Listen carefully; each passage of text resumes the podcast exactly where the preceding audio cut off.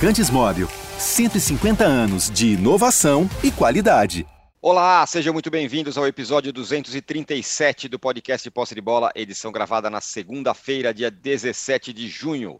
Eu sou Eduardo Tironi, já estou conectado com os meus amigos Arnaldo Ribeiro, Mauro César Pereira e Juca Kifuri. Palmeiras ensaiou fazer exatamente o que fez. Começou a se distanciar na liderança do brasileiro com a vitória sobre o Atlético Goianiense em casa por 4 a 2 Depois está perdendo por 1 a 0 e virar o jogo em 8 minutos. 8 não, em 5 minutos. 7. São 7. O São Paulo poderia estar mais perto do rival, mas perdeu para um desesperado Botafogo no Engenhão e caiu para a quinta posição com 18 pontos. Os dois times se enfrentam segunda-feira pelo Brasileiro e na quinta-feira pela Copa do Brasil. O Palmeiras, que joga bem e desgarra na liderança, e o São Paulo, que vacila, serão os temas do primeiro bloco. No segundo bloco, o assunto vai ser o Flamengo. Jogando em casa, o time do Dorival Júnior venceu o Cuiabá e deu uma respirada. A torcida empolgou. Em compensação, perdeu jogadores importantes, como Bruno Henrique e o Davi Luiz, machucados. E no fim de semana, tem, enfrenta o Galo de Mohamed, que patina, patina e não sai do lugar. Os dois ricaços serão o tema do nosso segundo bloco. No terceiro bloco, vamos falar do Corinthians, que perdeu a chance de vencer fora de casa graças a um pênalti besta do Raul Gustavo, empatou com o Atlético Paranaense e continua tentando perseguir o Palmeiras. Já temos aí, esse é o, e falaremos isso no terceiro bloco, já temos aí uma enquete muito bem pensada, que hum. é a hum. seguinte: qual desses times Repete. citados, desses citados, que ainda tem chance de perseguir o Palmeiras e brigar pelo título brasileiro? O Corinthians, o Flamengo, o Galo ou os três? Dê aí Sim. o seu voto. Quem pode perseguir o Palmeiras na luta pelo título? Eu falei segunda-feira, mas hoje é sexta-feira, né? É, Isso. parece. Pois mas é, sexta-feira. Ontem não era feriado, A sua é. ansiedade é. em relação a Palme São Paulo e Palmeiras segunda-feira. É, isso mesmo. Hoje é sexta-feira. Sexta-feira. É, sexta-feira. E se é sexta-feira, tem ratão de bronze no fim desse episódio, rapaziada. Não pensa, não. Muito bem. Bom dia, boa tarde, boa noite a todos. O Juca, enquanto o São Paulo apanhava, apanhou, o São Paulo apanhou do Botafogo, o torcedor São Paulino estava ali ainda é, limpando, é, lambendo as feridas e olhava o jogo do Palmeiras e via um, dois, três, quatro gols. Drama duplo para o São Paulino que enfrenta o Palmeiras segunda-feira. E por outro lado, o palmeirense está esfregando as mãos para esse reencontro o Palmeiras, que é meio que uma espécie de Golden State Warrior do, do futebol brasileiro, é isso? Ah, pois é, pois é, muito obrigado pela menção. De fato, uh, estou assim hoje, como dizia minha mãe, me banhando em água de rosas, porque a exibição do Golden State ontem para ser heptacampeão da NBA foi fabulosa, em Boston. Partida extraordinária, extraordinária. 103 a 90, uma corrida de 21 a 0. Lembrou o Palmeiras em sete minutos, que lembrou a Alemanha no Mineirão. É, a sensação era a mesma, dizendo, não é possível. Quando é que vai parar de fazer gol esse time? Veja, o São Paulo, a gente sabe, é um time caseiro. Mais uma vez demonstrou isso. Né? Perdeu para um Botafogo impetuoso. Impetuoso e faltoso, diga-se de passagem. Eu quero registrar aqui, sem passar pano para a derrota do São Paulo, que, não, sim, é, o, o, o, Botafogo em 10 minutos fez oito faltas. É, existe um instrumento chamado cartão amarelo para rodízio de falta. É, Botafogo não deixou o São Paulo jogar na base da falta no começo do jogo, para se impor. E cá entre nós, eu acho que houve um pênalti para o São Paulo no marcado. Acha? Eu acho, você não acha? Você ah. tem certeza? Ah, Bom, tem, certeza. Tem, existem faltas e existe agressão. Isto. Né? Falta é falta, agressão é agressão. Isso. O que aconteceu foi uma agressão, sem bola. Então, então, então você está concordando comigo. Concordo com você. Que sem passar pano. Exato. É necessário registrar. Uma coisa é uma coisa, outra coisa é outra. Outra coisa é outra coisa. Né? Como diria o filósofo. Eu quero deixar claro que eu gosto muito, mas muito mesmo, de quando estou falando, que algum de vocês me interrompa para que a gente converse. Eu gosto. Eu gosto também. Uh, então, isto posto, uh, é inegável que o segundo tempo do São Paulo foi alguma coisa que beirou o ridículo. Porque como é que um time como o do São Paulo se intimida como se intimidou no Newton Santos, diga-se, com 18 mil torcedores apenas. Não era aquele Newton Santos caldeirão de outros jogos. Não, era um Newton Santos caldeirinho. E o São Paulo achou de perder o jogo. Bom, isso só cria o quê? A expectativa, e eu estou convencido disso. Né? É inegável que o Palmeiras é o time a ser batido. Que todo o foco do São Paulo deve ser para a decisão do campeonato segunda-feira.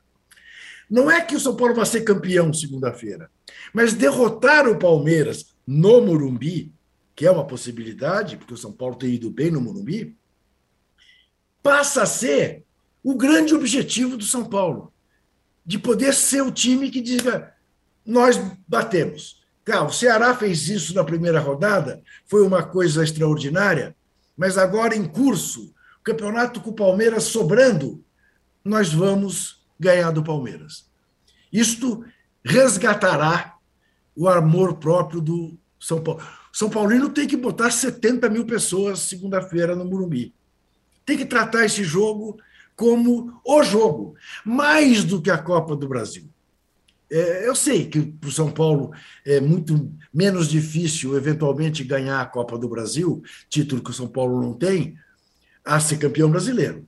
Essa enquete, eu, eu diria para o seguinte: olhando hoje, embora eu não acredite, eu acho que mais consistente do que o Corinthians, do que o Atlético, do que o Flamengo, está o Inter do seu Mano Menezes, hum. é os trancos e barrancos, né? É, fazendo uma campanha surpreendente a essa altura. Mas, é, do jeito que as coisas estão nesse momento, eu não vejo ninguém que se aproxime do Palmeiras, porque a gente precisa reconhecer, né? o Palmeiras não está apenas obtendo resultados, o Palmeiras está tendo desempenho e está e tá gratificando a sua torcida. O torcedor do Palmeiras nunca mais vai esquecer o jogo de ontem. Ah, mas afinal ganhou de quem? Do Atlético Goianiense, no campo do Palmeiras, um time que está entre os quatro últimos. Sim, mas pelas circunstâncias do jogo. Quer dizer, um time que toma aquele gol contra do Luan, né, numa sequência de três erros Parecia que ele estava determinado a fazer um gol, que ele tinha feito um acordo com essas casas de aposta, dizendo: vou fazer um gol contra, vamos ganhar um dinheiro. E vamos reconhecer também, depois se recuperou, participou de dois gols, foi muito bem. Mas o time que toma aquele gol e que não se altera e parte para a reação da maneira como partiu, em tese, se empatasse um a um no primeiro tempo, no fim, já era muito bom para liquidar o jogo no segundo tempo. Mas não, já foi para o segundo tempo com o jogo liquidado. Né? Então, é, eu, eu, imagino a euforia do palmeirense é, que, que, que tenha visto o jogo, com justíssima razão. E isso faz com que o time todo cresça, com que o time ganhe segurança. E ainda os caras vão e contratam mais dois atacantes. Ou seja, uh, o Palmeiras, mais do que a gente viu o Flamengo fazer, e mais do que a gente viu o Atlético Mineiro fazer, pela média, o Palmeiras está com todo o jeito da chamada autossustentabilidade, de ter vindo para ficar. Eu não estou querendo dizer com isso que vai ser campeão de tudo, que é imbatível, nada disso. Estou dizendo apenas o seguinte: há uma solidez de trabalho no Palmeiras que a gente não vê nos outros clubes. Então, segunda-feira é o grande dia para o São Paulo mostrar que o São Paulo vive. É, Arnaldo, diante disso tudo que o Juca falou, é, o que a gente percebe, é claro, um abismo entre o Palmeiras e São Paulo em tudo, em dinheiro, em estrutura, é, e, e, nesse outro ponto que o Juca acabou de falar, né? O Palmeiras vai lá, toma um gol e vira o jogo em cinco minutos. São Paulo depois tomou o gol do Botafogo, não teve mais jogo. Simplesmente isso, acabou 1 a 0 podia terminar o jogo por ali mesmo e tá tudo certo. É, que é uma marca desse time do São Paulo também, de tomar um gol e aí se desmilinguir. E esses times se enfrentam na segunda-feira. Jogo é jogado, lambaria pescado, ou, ou realmente tá difícil para o São Paulo e, e tá mais mole para o Palmeiras? É, tá, vamos lá. É, eu acho que nunca teve nessa época, nessa era do Palmeiras forte, do Palmeiras rico, como você fala, Tirone, uma diferença tamanha entre os times. Mas vale lembrar que o São Paulo acabou sendo indiretamente responsável por isso esse ano. É, o momento em que o Palmeiras é, oscilou na sua confiança, aliás, a maior derrota do Palmeiras esse ano, o Palmeiras teve duas derrotas, né? Duas derrotas. É, para o Ceará, essa que o Juca falou, meio surpreendente, e para o São Paulo, 3 a 1 na, na primeira partida da final do Paulista. É, perdeu para o Chelsea na prorrogação, né? Tô falando no tempo normal, perdeu para o Chelsea na prorrogação. Então, se você quiser encolher o Chelsea, você coloca três. Mas naquele momento, àquela altura, numa decisão de campeonato, com alguns questionamentos, o São Paulo poderia ter, digamos, abalado um pouco a confiança do Palmeiras, mas não. É, na partida de volta, aquela goleada e o título solidificaram o Palmeiras 2022 que é o Palmeiras mais forte do Abel. É a versão mais forte, versão mais confiante, melhor, mais atrativa, com mais repertório, com diversas situações. E acho que se perdesse o título paulista, de novo, para o São Paulo, como perdeu no ano passado, poderia ter um, um certo abalo nessa caminhada que está muito firme. E acho que o Brasileirão, o Juca falou o São Paulo, na verdade, né, é, eu não tem, acho que, as grandes aspirações para ganhar o campeonato. Não tem time para isso. E o São Paulo, eventualmente, é, se vencer o Palmeiras no Morumbi, ele ajuda os demais, né? A questão acho que é para os demais. E eu não vejo. Eu, ontem, eu, eu, depois do jogo do São Paulo, o jogo do Palmeiras, encontrei vários palmeirenses saindo do Allianz Parque Encontrei, sabe, naqueles barzinhos, conversa Sim. vai, conversa vem. A, a, a conta dos palmeirenses é muito, você conversa com o outro, é em relação ao Atlético e ao Flamengo, não é exatamente em relação ao Corinthians. E acho que eles têm razão, porque são os adversários com mais potencial.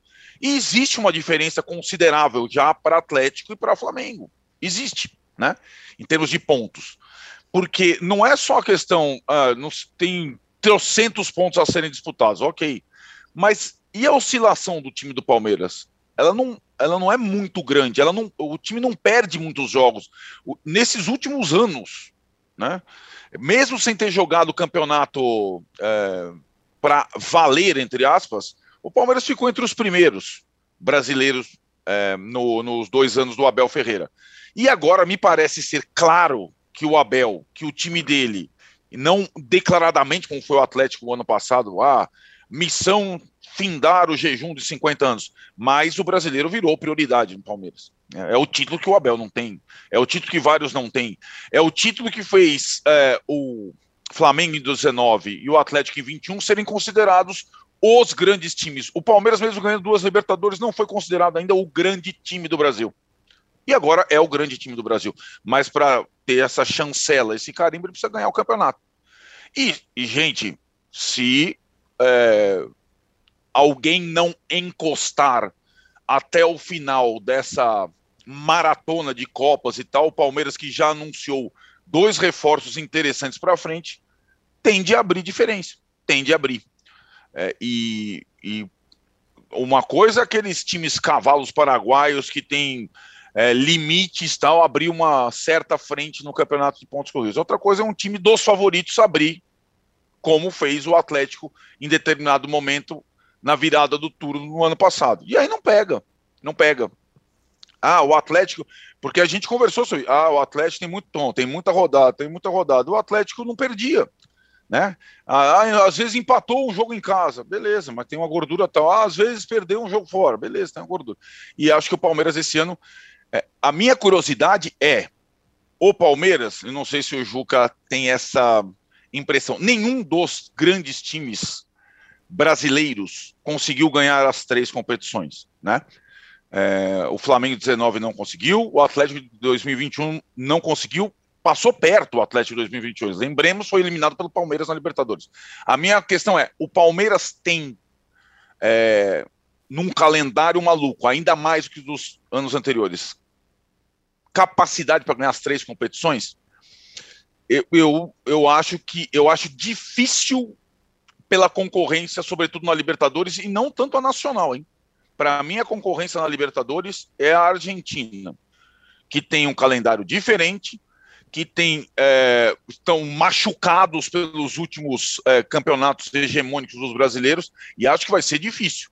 O Palmeiras tem uma chave na Libertadores, talvez não tão é, hostil até a decisão. A chave mais hostil está do outro lado, aquela que tem o Flamengo, o Corinthians, o Boca, o River. Mas acho que vai ter de grande dificuldade em ser tri consecutivo, que seria um grande feito. Mas eu acho que no terreno nacional o Palmeiras pode sonhar sim com a tríplice coroa. Por que não? É o único que pode sonhar. Esse ano o Flamengo não pode, o Atlético não pode, e os outros muito menos. Então, o, Palmeiras tendo como principal objetivo brasileiro, é, pode, quem sabe, é, passar esse ano e, enfim, cravar o seu nome. O time que marcou época, assim como foi o Flamengo do Jesus, o Atlético do Cuca, será o Palmeiras do Abel. Ô Mauro, é... Muito tão, muita gente está falando, não, porque agora tem mais repertório, porque agora o Palmeiras ganha, ataca mais, faz mais gols e tudo mais. Porém, você fez um levantamento interessante que, na verdade, é, a estatística que mais chama atenção é que o Palmeiras é mais forte defensivamente do que nunca foi com esse uhum. time do Abel agora.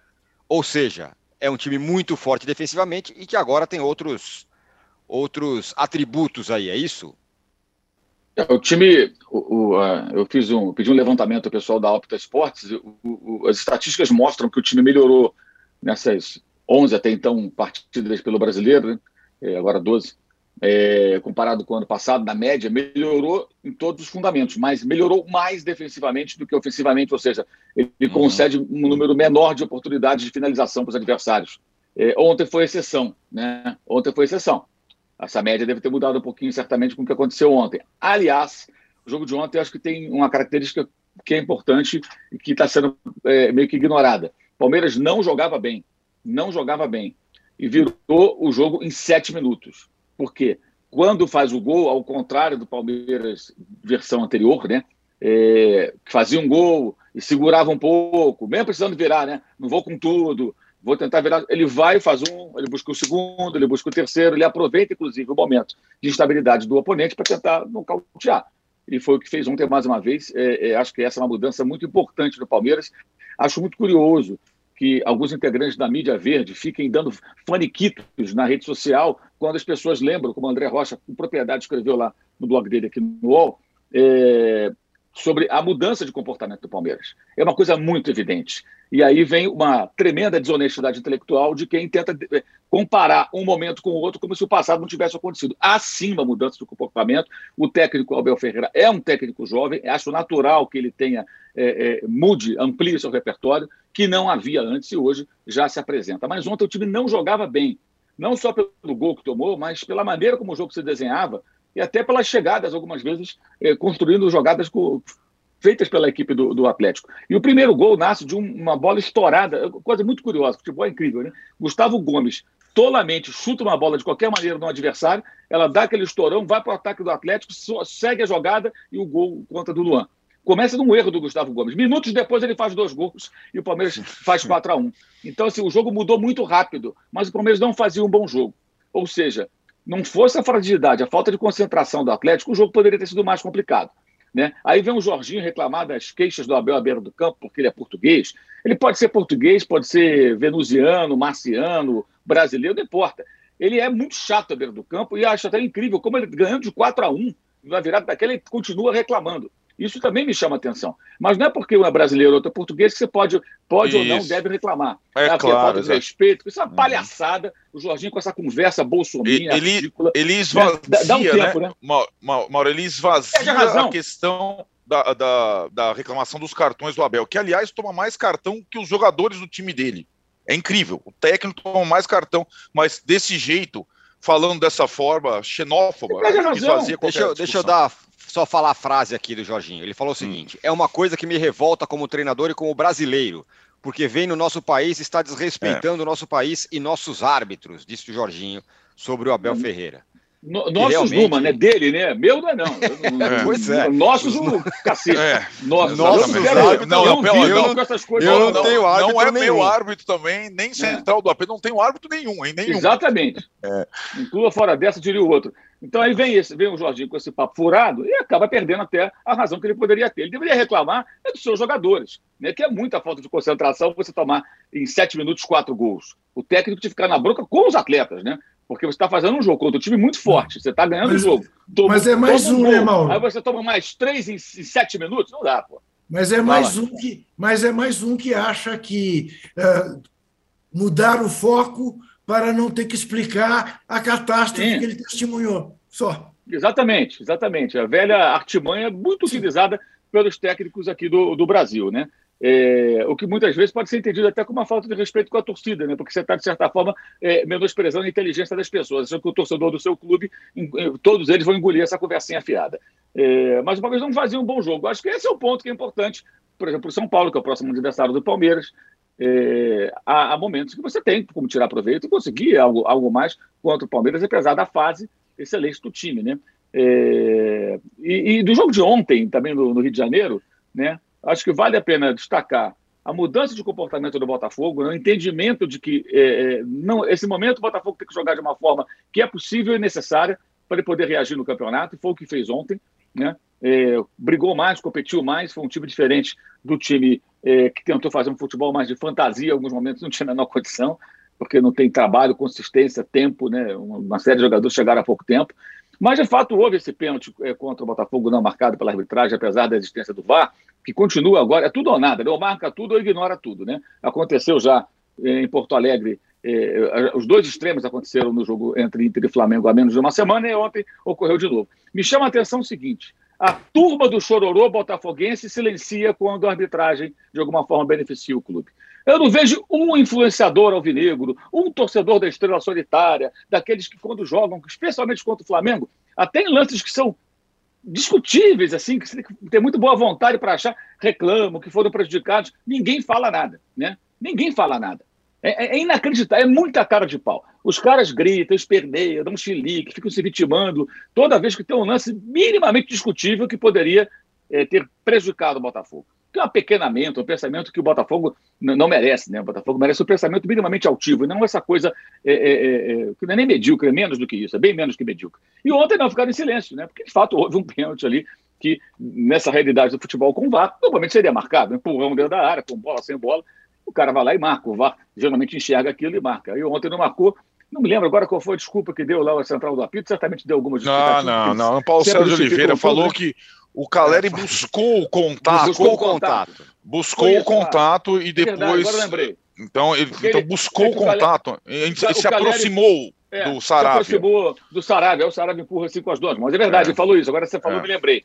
É que Mas aí não dá, pérolas, não dá para considerar, né, cara? pérolas que eu não consigo processar é. todas elas. É muito difícil, sabe? É muita coisa. Ele, é, eles, eles, vão jogando. Aliás, o, aquele árbitro lá de Minas, lá, né, naquele Ricardo Marques né? Ribeiro. Ricardo Marques Ribeiro. Se aposentou. Seja feliz. Seja feliz. o pessoal da central do apito, para aproveitar o embalo, também tirar Olha, um olha foi a é, primeira coisa que eu todas, pensei. Né? Ele vai ser comentarista da arbitragem já já. Ah, pode, pode ficar tranquilo. Olha... Tem que aposentar todo mundo. Insuportável, né? Mas tem isso, queria você fazer esse registro. Agora, o São Paulo ontem também não jogou nada, depois tomou o gol, então, pelo amor de Deus, não teve nenhum poder de reação.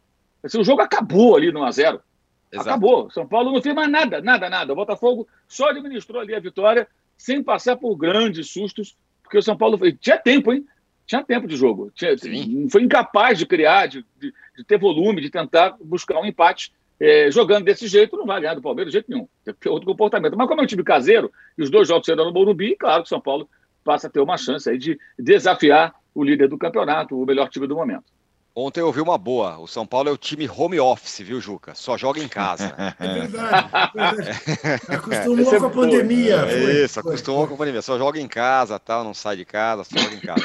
É, só, eu quero passar a bola para o Arnaldo para ele falar um pouquinho mais sobre o São Paulo, só, mas só um detalhe. É claro que eu, como qualquer cara razoável, eu sou, eu sou absolutamente contra essas invasões de torcida, como aconteceu é, é, na, na, no jogo contra o Botafogo.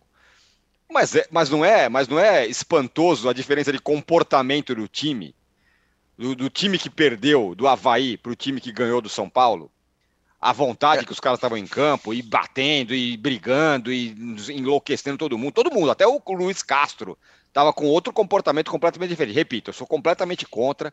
Espero que uma coisa não tenha relação com outra. Mas que é que, que é, que é um comportamento que o Botafogo não tinha mostrado até agora no campeonato para mim é, é, é, indiscutível.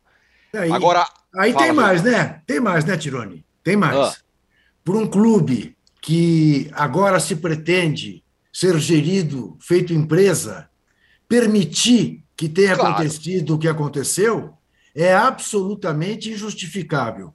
E acrescento mais uma coisa, e longe da xenofobia do seu Jorginho, me enche a paciência o Setfire, o. Ah! Setfire! Set deixa lá. Deixa o Botafogo, pô. Deixa o Botafogo. Setfire é o cacete. Os caras têm um. Fire é o cacete. Os, os caras têm um dos, no, dos nomes mais bonitos, o escudo mais bonito do Brasil. Exatamente. Setfire é o cacete. Deixa, eu, go, eu gosto Enjoy de match. É, Enjoy de match. É isso aí. Ô, Juca, eu pensei muito em você vendo aquelas placas rodando. Eu já tinha visto os jogos do Botafogo. Ontem, de novo, falei, o Juca deve estar vendo esse jogo, ele deve estar adorando essas, placa, essas placas com frases em inglês. É. Eu fico imaginando o torcedor do Botafogo na televisão, no estádio, né? Com o Google Tradutor, o cara que não domina o idioma, né? Traduzir para entender que diabo está escrito ali, né? É isso, Ou isso. será que, será que o, o, John Textor acha que o pessoal dele, que esse jogo está passando para todo mundo? É, desculpa informar, mas o Campeonato Brasileiro não é muito visto lá fora, não, tá? Pois é. é e, e de mais a mais tem o seguinte, né? De mais a mais, né, Mauro? Tem, como, como estratégia de marketing, né? Para falar da gestão da, da, da SAF. Uh, o, o Botafogo, antes de pensar em internacionalizar seu nome e sua torcida, precisa recuperar o seu torcedor, coisa que ontem a gente viu não ter recuperado, porque bastou o time perder quatro jogos para que de 40 mil caísse para 18 contra Tinha o São 11 segunda-feira. Segunda-feira é, eram 11 mil. Isso. Então, trate o seu torcedor Daqui a pouco eles vão arrumar uma tradução para Mané Garrincha. uh, deixa o Setfire, pô. Botafogo está ressurgindo. Tem, tem uma Agora... outra coisa que é interessante observar, que o Botafogo ele rompeu um contrato que tinha com uma empresa de material esportivo, me parece.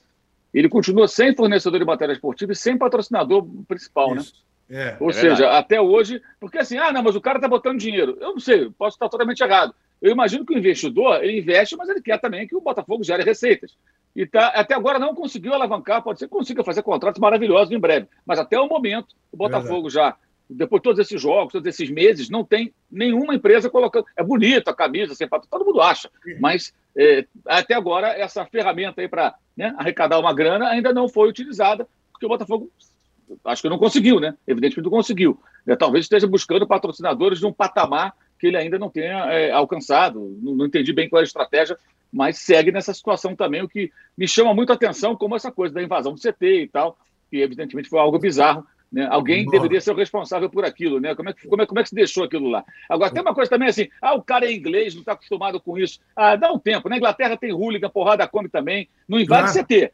Mas acontece ter atos de violência. Tentar passar que o cara é inglês e que ele. Inglês não é americano, né? Mas tem um time na Inglaterra e que no, nos Estados Unidos não tem violência. Não. Vamos com calma. É, é, claro que isso é ridículo. Esse modus operandi de torcida organizada aqui no Brasil, de vai CT, é uma coisa muito nossa, embora lá fora aconteça também em outros países, né? Na Europa, inclusive. Mas essa coisa, como se o cara viesse de, sabe, uma civilização perfeita, onde não tem violência, também eu acho muito boba, sabe? Ah, não, ele é americano, ele é dono de um time na Inglaterra, lá não tem isso. Tem sim, tem sim. Ele sabe claro. o que, que é, e acho que erraram feio ali, porque, pelo amor de Deus, deixar os jogadores expostos daquela maneira foi um negócio vergonhoso também. É, muito bem, vamos fechar o primeiro bloco, mas antes, Arnaldo, só uma pergunta para você. O São Paulo é o São Paulo que flerta com a liderança e as primeiras posições do campeonato? Ou é o São Paulo que vai ficar no meio do caminho e aí a torcida já desmobiliza, já quer que o Rogério vá embora, já culpa a, a diretoria e o departamento médico? É, vai ficar no meio do caminho? Porque desse jeito é para dar, dar uma desanimada né, no torcedor. Tironi, na verdade, assim, tem muita coisa, né, no São Paulo que vai além do campo, muita coisa. E é, você citou essa questão das lesões aí, né, com oito machucados e tudo mais, é, é, questão financeira, é, dívida com os jogadores, é, sucateamento da estrutura, um monte de coisa. Mas no campo tem uma característica que já existia quando o Rogério iniciou sua carreira de técnico no São Paulo. O São Paulo só é forte em casa. Já era assim na primeira passagem dele. Porque tem o torcedor, sim, não só isso, porque o São Paulo é, no Morumbi consegue é, impor o seu jogo, normalmente já era assim, e eu acho que tem uma questão que explica como o São Paulo e do Rogério Ceni, sobretudo o São Paulo do Rogério Ceni em casa não consegue nenhum resultado, pode ter uma semelhança com o que fez o Botafogo ontem. Vou chegar nesse raciocínio rapidamente. O São Paulo não é um time forte como o Palmeiras, como o Flamengo, como o Atlético. O São Paulo fora de casa tem que jogar de uma outra forma. E não é, imaginar que vai propor, impor o seu jogo fora de casa como faz no Morumbi. E assim, qual que é a analogia com o Botafogo? O Botafogo foi bem nos jogos em que ele se propôs a anular o adversário, ciente da limitação do seu time. Foi assim contra o Flamengo, foi assim contra o São Paulo. Quando ele tentou jogar de peito aberto, ele perdeu para o Corinthians, quase foi goleado. Ele perdeu, para o Havaí, ele perdeu para o Goiás, porque ele não tem qualidade para isso. Não tem ainda qualidade. Ele pode vir a qualquer tempo. O São Paulo não tem qualidade para impor jogo fora de casa, ponto. Quando teve alguns momentos não sustentou, né? Nas outras partidas, não foi essa, lá contra o Coritiba, contra o Havaí, contra o Corinthians mesmo. O São Paulo não tem qualidade para tal. Não tem qualidade para tal. E o Rogério não dá o braço a torcer. Agora, ele continua achando. Eu, eu acho é, louvável que ele tenha esses é, preceitos como treinador de é, repertório, impor o jogo tal, desde que ele tenha um time para tal. E ele não tem um time para tal. Ainda mais com oito machucados. Não tem time para tal. Não tem time para jogar com dois centroavantes fora de casa. Não tem. E para jogar sem volante fora de casa, jogar com camisa 10 como volante, não tem. Assim como eu vou te dizer, o Voivoda, que eu adoro, não tem. E vai perder o Havaí, vai tomar três gols do Havaí. E vai continuar na lanterna, se não mudar o jeito de jogar fora de casa. É assim. Agora o São Paulo tem três jogos no Morumbi como nada funciona fora do São Paulo, fora do campo, é, três jogos no Morumbi, você falaria, pô, é uma, é uma oportunidade da diretoria, por exemplo, de chamar o torcedor, fazer um pacote, três jogos. Quem tem é, 70 pau para pagar numa arquibancada na segunda, na quinta e no domingo? Ah, Ninguém. A, a Só sou a, a diretoria, do marketing de São Paulo. Não, não, os caras aumentam o ingresso. Então, assim, o torcedor do São Paulo, que está sustentando o time, não só na bilheteria, mas na questão emocional e na campanha dentro de casa, vai ter que arrombar o seu cofre fazer alguma mágica para estar presente em três partidas no Morumbi, onde o São Paulo ainda é forte. É o melhor mandante do campeonato, é o melhor mandante do Brasil nesse ano, né?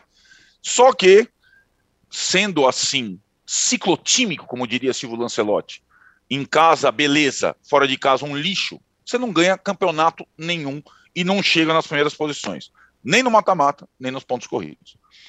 Muito bem, fechamos aqui o primeiro bloco do podcast Posse de Bola. É, deixa eu só ler algumas mensagens que chegaram aqui pra gente. Ó. E os likes? Os likes, por favor, Juca, nos pe peça likes. O Henrique Gioia fala. Você não presta atenção na tela. Eu estou prestando. Existe alguma expectativa para a melhora da arbitragem brasileira? Para o telespectador não. já é chato. Imagina para o técnico. Enorme abraço a vocês, diz aqui o Henrique Joia. Não, não tem. É... O Rodrigo Rabelo fala: grande âncora, em, em, frases onde estiver o Palmeiras deveria ser proibido conjunções adversativas. O Abel está sobrando, diz ele. É... O canal do Saulo Vasconcelos fala: quadrado mágico das minhas manhãs. Que isso, hein? Obrigado. E o Fernando Lima fala: Set Fire é o cacete, Juca que fure. Mas é, eu escrevi isso. É, garoto. Escrevi, é, isso, garoto. eu escrevi no blog ontem. Set Fire é o cacete, Enjoy de Match é o cacete, uh, Live de não sei o que é o cacete. Ora, pô, que isso? É, e o que eu, para fechar esse bloco, eu falo: give us likes. E a gente volta em um minuto para falar do Flamengo e do Galo perseguindo o Palmeiras? Já voltamos. Há mais de 150 anos, os lubrificantes Móbil acompanham a evolução dos motores, trazendo tecnologia e inovação para veículos de todo o mundo. Uma tradição que se renova a cada dia, garantindo a liderança no desenvolvimento de produtos de alta performance. Conheça a tecnologia móvel para o seu motor durar mais. Se tem movimento, tem móvel.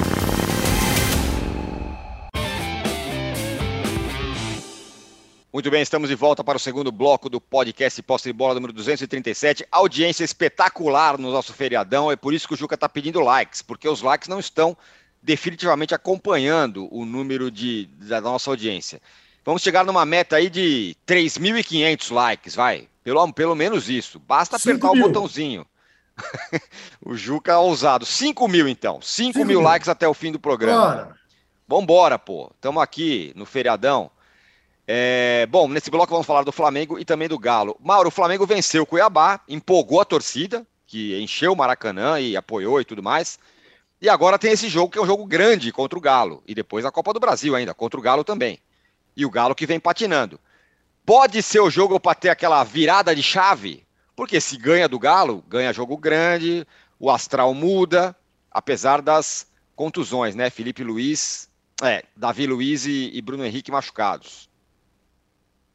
É, o Davi Luiz menos mal, né? Porque o Rodrigo Caio foi preservado, vai voltar, vai fazer com o Pablo que deveria ser a zaga titular do Flamengo.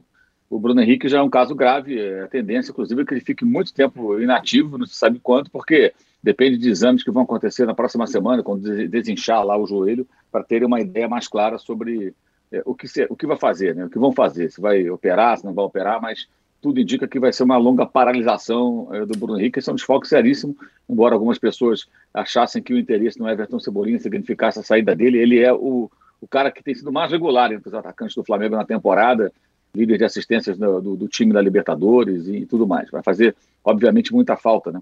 e talvez até quando voltar a jogar, mude até seu comportamento. Vamos ver como é que está o joelho dele, né? Já mais velho, é, indo para 33 anos. É, se for uma inatividade muito longa, né, de 8, 10 meses, como é possível que aconteça? Não sabemos ainda de quanto tempo vai ser essa parada do, do Bruno Henrique. Eu acho assim que a crise ela estava instalada nos dois times já há algum tempo, né? Mas a crise de um ofuscava do outro. Com a vitória do Flamengo, a mudança de técnico antes disso, é, eu acho que elas se, se coloca mais em destaque no Atlético, né? Ela muda um pouco de lado. Não muda de lado, porque já estava no Atlético, né? O Atlético vem numa campanha muito ruim, né? Se o Flamengo fez três pontos nos quatro últimos jogos, o Atlético também fez três pontos nos quatro últimos jogos. Porque o Atlético empatou é, é, é, contra o Santos, empatou esse jogo contra o Ceará, agora no, no, meio, de semana, no, no meio de semana, perdeu para o Fluminense, né? E teve um empate antes também, que agora não estou lembrando qual foi, mas teve três empates e, e contra o Palmeiras, contra o Palmeiras. Empatou três jogos e, e, e, perdeu um, fez três pontos, né? E o Flamengo perdeu três, venceu um, fez três pontos. Ou seja, até o desempenho na tabela, matemática, é, é muito parecido, né? É, o time vem jogando muito mal, o Atlético, a mudança de técnico acho que é a explicação para isso. O técnico Antônio Turco Mohamed tem um perfil totalmente diferente do, do Cuca. Né? Eu acho que aí é uma falta de visão mesmo de quem contratou, uma falta de entendimento de quem está sendo contratado, qual é o perfil desse técnico, que maneira monta as suas equipes, o que, que ele poderá e deverá fazer tendo em mãos o elenco do Atlético. Não, buscaram um estrangeiro. Ah, vamos atrás de um estrangeiro. Ele é estrangeiro, de fato, mas, enfim. Não, não, e não tem nada a ver ele, Carvalhal, Jesus, outros nomes que foram procurados antes. O Atlético está pagando acho, muito por isso. Eu acho que é interessante até frisar que muito se fala hoje, né? Não, tal time tem profissionalizar o futebol, tem que ter um gerente de futebol competente, um grande gestor. Esse cara, é, é eu estou procurando esse cara, não consigo achar. O Rodrigo Caetano, que é esse cara, né, que tem essa função no Clube Atlético Mineiro, está no mercado há um tempão. Já treinou, já treinou não, mas já foi diretor de, de futebol, diretor executivo de Vasco, Fluminense, Flamengo, Internacional, trabalhou no Grêmio, ele foi atleta, inclusive, né? É, e fez essa contratação, que é uma contratação para lá de bizarra. Se você pensar, pode até o Turco Mohamed passar pela, pela tempestade e a maneira dele fazer do Atlético um time mais organizado e competitivo. Mas não está acontecendo isso, porque a maneira de, de trabalhar do, do, do, do, argentino é totalmente diferente da do Cuca. Então você vê um Atlético muito exposto, totalmente diferente do time do, Atlético da temporada passada, que era um time que se defendia muito bem, e isso está tá gerando aí resultados negativos. Eu acho que para o Flamengo acabou sendo interessante, porque vai enfrentar o Atlético sob pressão. Né? Aí vamos ver qual vai ser a estratégia do Dorival Júnior. Se ele vai tentar tirar proveito disso, tentar é, atrair o Atlético para o seu campo, tentar fazer com que o Atlético tente, e, e, com tudo, dando os espaços que já ofereceu, por exemplo, contra o Santos no segundo tempo, no sábado passado. Né? O Santos, com homem a menos, não venceu o jogo por muito pouco teve claras chances para marcar, inclusive com bola na trave no último lance da partida, contra o Atlético totalmente desorganizado, tentando o gol da vitória de uma forma é, é, é, assim, sem estrutura nenhuma como time naquela altura da partida. Então, acho que vai ser um jogo de estratégia. Né? É, é, o Flamengo vai ter que, acho que, mudar um pouco o seu comportamento para esse jogo, ter muita inteligência. E o Atlético, é, sinceramente, não, não sei como é que o Turco vai se virar com essa, porque está sendo muito questionado, muito pressionado e já se especula o nome de Renato Portaluppi para o seu lugar na imprensa mineira. É verdade. É né? Então temos aí falaram, o Renato. Falaram do Voivoda também, mas o Voivoda não caiu. Na vitrine. Não, o Voivoda, aliás, o Fortaleza também tem que tomar um certo cuidado, né? Porque é impressionante, né? De novo perdeu. E o Barroca fazendo milagre com o Havaí, com um elenco limitadíssimo. Está é. com 17 pontos, venceu o Fortaleza ontem, venceu o Botafogo na segunda-feira fora de casa. Né? Então o Barroca está enchendo de alegria a torcida, a torcida havaiana. E enchendo a é tela também, quando aparece na televisão, né, não. Ele enche a tela com é todo o seu brilhantismo, o nosso grande barroca. Brilhante. O Mauro tem um outro aspecto, o Atlético do, do, do Turco. A bola não chega mais no Hulk. É. É um bom ponto, Juca. É... A bola não chega mais no Hulk. E é. isso é mortal para o Galo. Né? O, o Arnaldo, dos três ricaços aí, falamos bastante do Palmeiras no primeiro bloco, estamos falando agora do Flamengo e também do Galo. O Galo é o que, apesar da colocação na tabela acima do Flamengo, o Galo é o que está mais fora do trilho no momento? É, é porque talvez, como disse o Mauro, é, a mudança no comando não tenha acontecido ainda e ela pareça ser inevitável. Né? Essa é a questão. O Flamengo já mudou o seu comando, é, o Flamengo já está é, fazendo investidas no mercado né, para se reforçar. É, o Atlético me parece um pouco sem rumo ainda na ressaca da temporada gloriosa que viu. E não é fácil mesmo, porque você mobilizar jogadores que ganharam tudo, o Flamengo viveu isso depois de 19. Não é simples. Ainda mais com troca no comando. E, e acho que o Atlético me parece sim é, é, atrás, mas tem uma questão, né, Tirone? Esse confronto é tão grande, a rivalidade interestadual é tão grande, sobretudo por parte do Atlético, que, que pode ter um poder de, de reação ou de destruição. É, é tá claro, porque acho que é um, é um é, é quase uma decisão né, para o Atlético. A primeira partida já é do, do brasileiro, antes mesmo de entrar na Copa do Brasil. E acho que tem uma questão assim: o Atlético, nessa sequência que todos têm muito dura de Copas, Brasileirão, rodadas sequenciais até dia 15 de julho, para mim, olhando a sequência de todos os grandões tal, é que é o que tem alguns respiros na sequência. Ele joga com os dois piores times do campeonato, brasileiro nessa sequência, Fortaleza e Juventude, e joga contra o Emelec na eliminatória da Libertadores. O Corinthians, por exemplo, ele tem, ah, pegando o exemplo, nós vamos falar, o Juca vai falar mais para frente. O Corinthians, além de ter o, o Santos duplicado, ele vai jogar contra o Flamengo, é, contra o Fluminense, contra o Galo contra o Boca duas vezes. então, o Corinthians depois de jogar contra o Goiás, meu, o cara, o Atlético até tem uns, uns jogos em tese de três pontos contabilizados nessa sequência lembre-se, maluca. Lembre-se, Arnaldo, que no começo do campeonato a gente fez essa mesma conta com o Galo. Isso. E não, e não deu certo. Eu isso. ia falar isso. Isso. O começo era meio parecido, né, Juca? Isso. Em tese, os, os primeiros adversários, poucas isso. viagens, adversários mais acessíveis, o Galo não aproveitou. Exatamente. E, e acho que tem de novo, mas eu acho que essa sequência só será possível se tiver alguma boa notícia nos jogos contra o Flamengo. Senão, eu, eu imagino que exista troca de comando antes mesmo da, da, da partida de volta contra o Flamengo, volta, entre aspas, pela Copa do Brasil no meio de semana, porque de fato é um, virou um jogo decisivo para a comissão técnica. É, por toda a rivalidade que existe, pelo time não ter dado nenhum sinal até agora, é uma decisão para o Atlético, não é uma decisão para o Flamengo. E é isso que o Mauro coloca, assim, a, a, responsabilidade inteira está nas mãos do Atlético nesse confronto do, do final de semana. E não tem Cuca, né? Que já avisou que não, não vai voltar para o Galo, não vai trabalhar esse é. ano, né, Ju? Pois é, eu tenho, tenho a minha tese, né? Eu estou convencido de que ele está esperando a CBF chamar. É, não, não estou convencido de que a CBF o chame pós-Copa, porque vai enfrentar uma baita de uma resistência, né? Por causa de fatos passados de assédio sexual.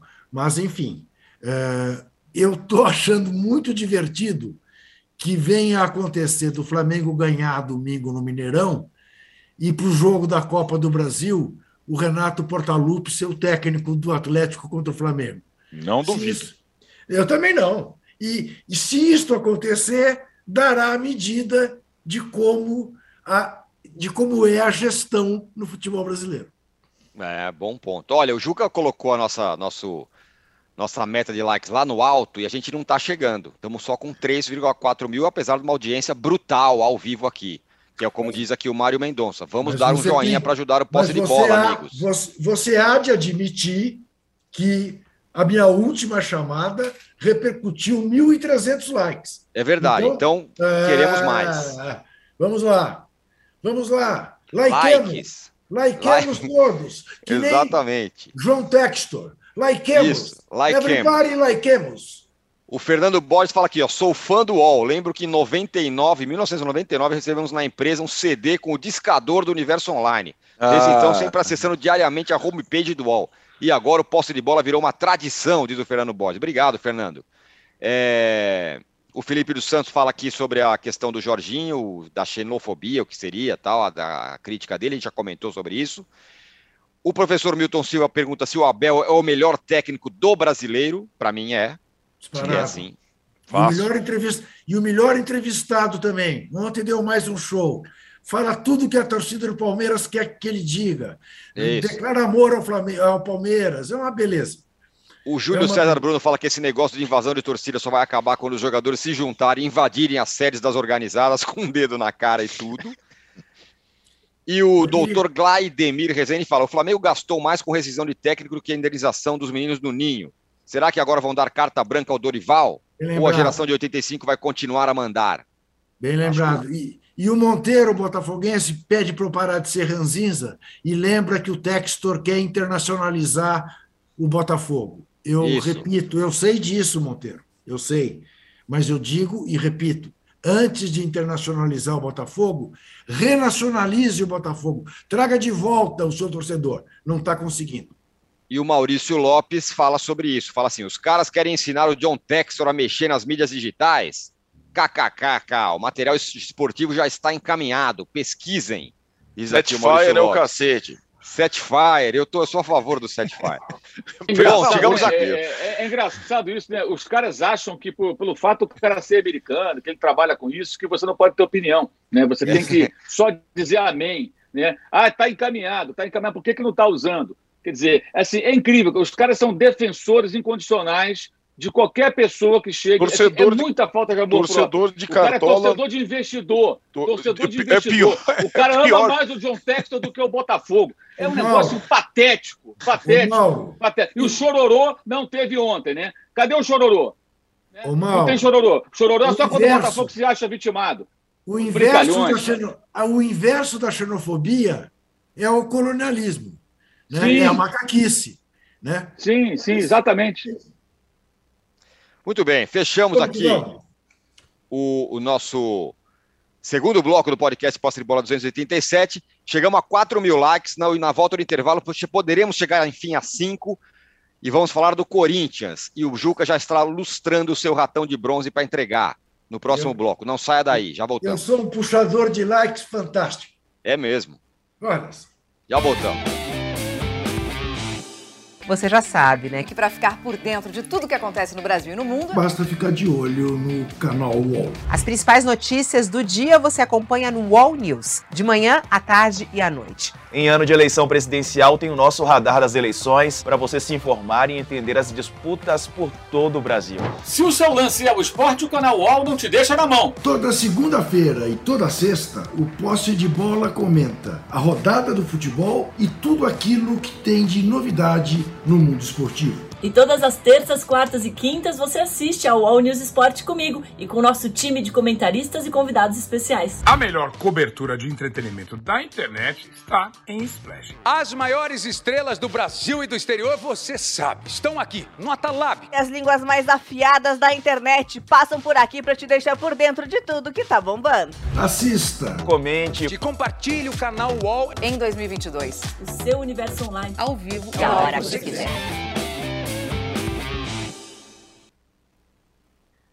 Estamos de volta para o terceiro bloco do podcast Posse de Bola. Estamos chegando aí a 4,2 mil likes. Então, portanto, corremos contra o tempo e o Juca está lustrando o seu ratão de bronze que vai ser entregue neste momento. Vamos lá, Juca. Então, olha, esse ratão de bronze podia ser internacional hoje, porque acaba de chegar a notícia de que o governo do Reino Unido concordou em extraditar o jornalista Julian Assange, que foi o fundador do Wikileaks e que denunciou né, os arquivos secretos e mentirosos do governo americano. Vão entregá-lo para o governo americano e ele certamente terá prisão perpétua. É um absurdo contra a liberdade de imprensa.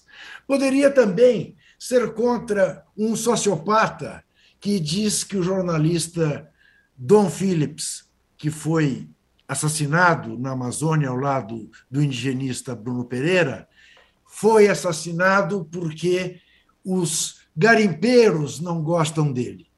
O lugar de fala do sociopata é a garimpagem, não é a liberdade de imprensa, não é aqueles que querem defender o meio ambiente.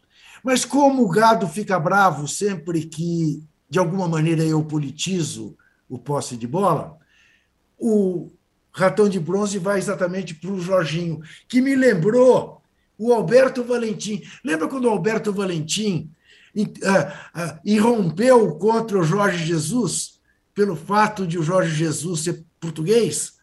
Fez a mesma coisa ontem o Jorginho. Né? E o, a irritação dele não era, de fato, com as reclamações que são recorrentes do Abel Ferreira contra a arbitragem. A reclamação do Jorginho, e o próprio Abel Ferreira reconheceu isso, é que ele, Abel Ferreira, extrapolou na comemoração do terceiro gol eh, do Palmeiras. Jorginho fez apenas demagogia e criou um mau ambiente para quando o Palmeiras for jogar contra o Atlético Goianiense em Goiânia. É para ele o ratão de bronze. Ratão de bronze para o treinador Jorginho, do Atlético Goianiense. Juca, aproveita e já emenda aí. A gente falou quem pode perseguir o Palmeiras, tarará, mas o vice-líder é o Corinthians, que deixou escapar a vitória contra o Atlético Paranaense com um pênalti ridículo ali do, do menino então, do zagueiro. Agora veja, é, de novo, aquele velho raciocínio. Se propusessem ao Vitor Pereira, antes do jogo contra o Atlético Paranaense, um empate, ele aceitava na hora. E o resultado, o resultado em si para o time do Corinthians não foi ruim. Pelo jogo, pelo desempenho, uma partida que estava tranquila e aparentemente ganha, embora esse menino Roque tenha entrado e mudado tudo, Bagunçado, e parece né? ser um cara especial, uh, o Corinthians está pagando o preço do noviciado. Não é? É, o Corinthians precisa enxertar jovens num time de veteranos. O que aconteceu? O Rony entra em campo, dois minutos depois é expulso por entrar na pilha do Atlético.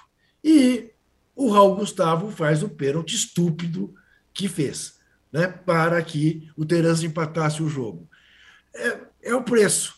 Preço que nós vamos ver ao cabo desta agenda que o Arnaldo descreveu do Corinthians, nós vamos ver o que sobra do Corinthians.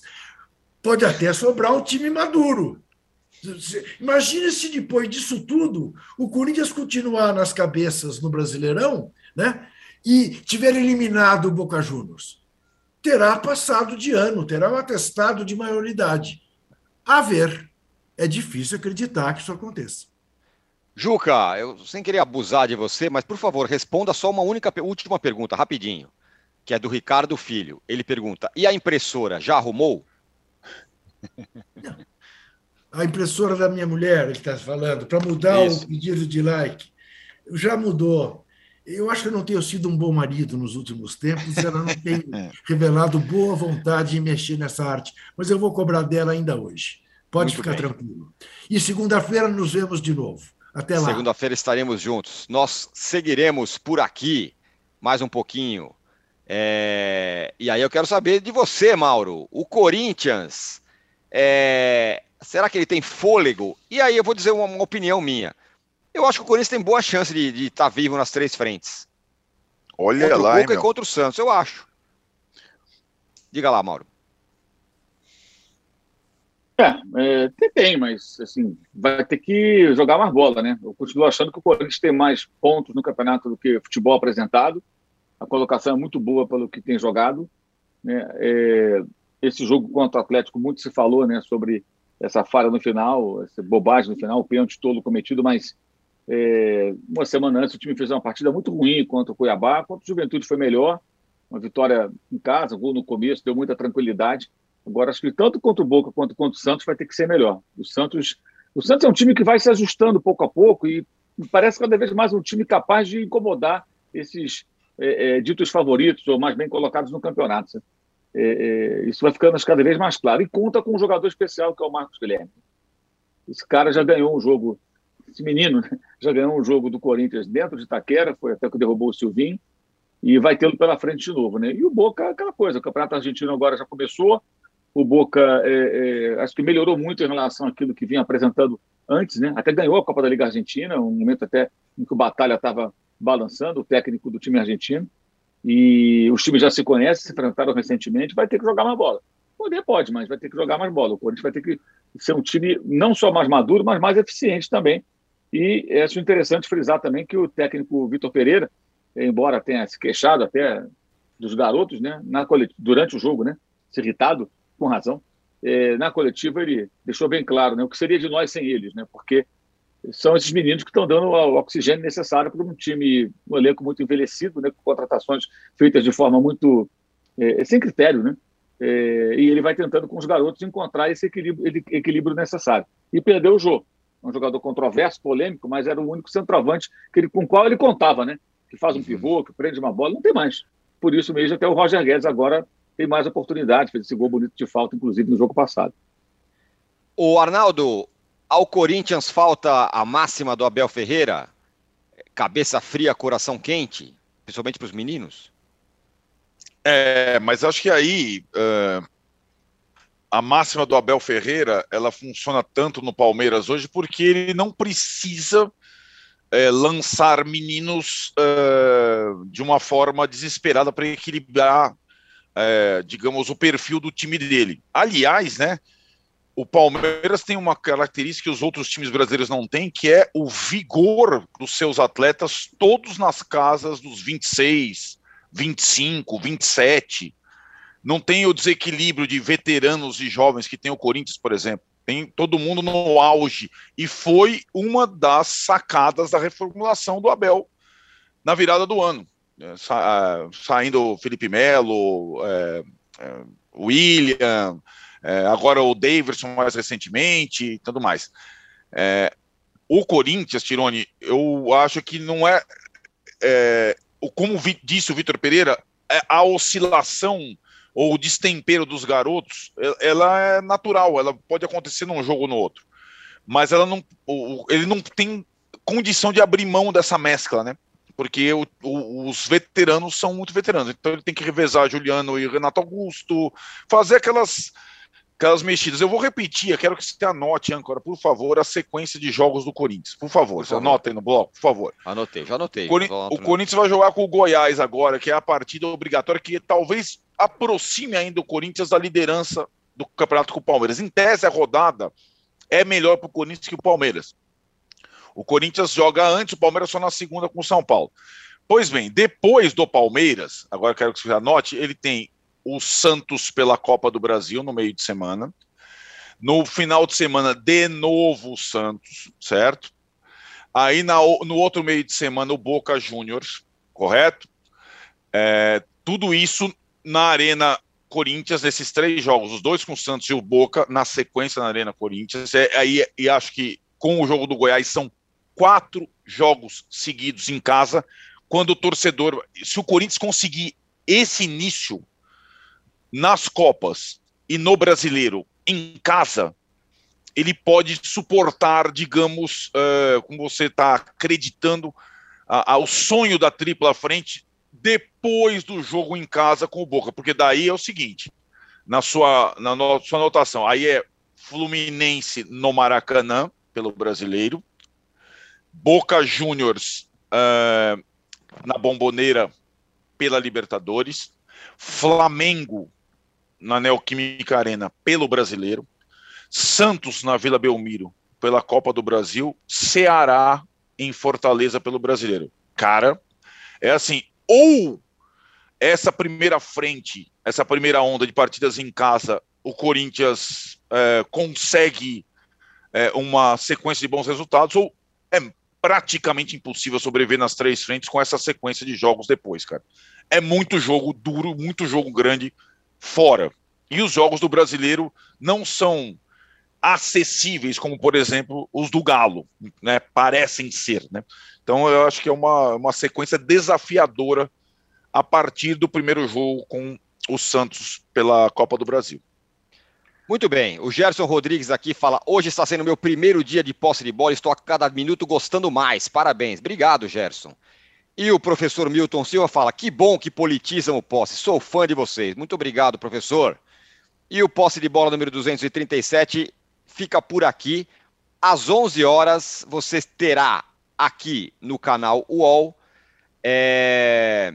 Eu vou te falar já já o que vai ter, só um minuto. Às 11 horas no canal UOL tem o Botiquim da Tereza, com a querida Tereza Cristina. Ah, e às 4 sim. horas da tarde, o Futebol Sem Fronteiras com o Júlio Gomes e o Jamil Chad. A gente volta segunda-feira. Obrigado a todos. Valeu, Mauro. Valeu, Arnaldo. O Juca, eu já me despedi.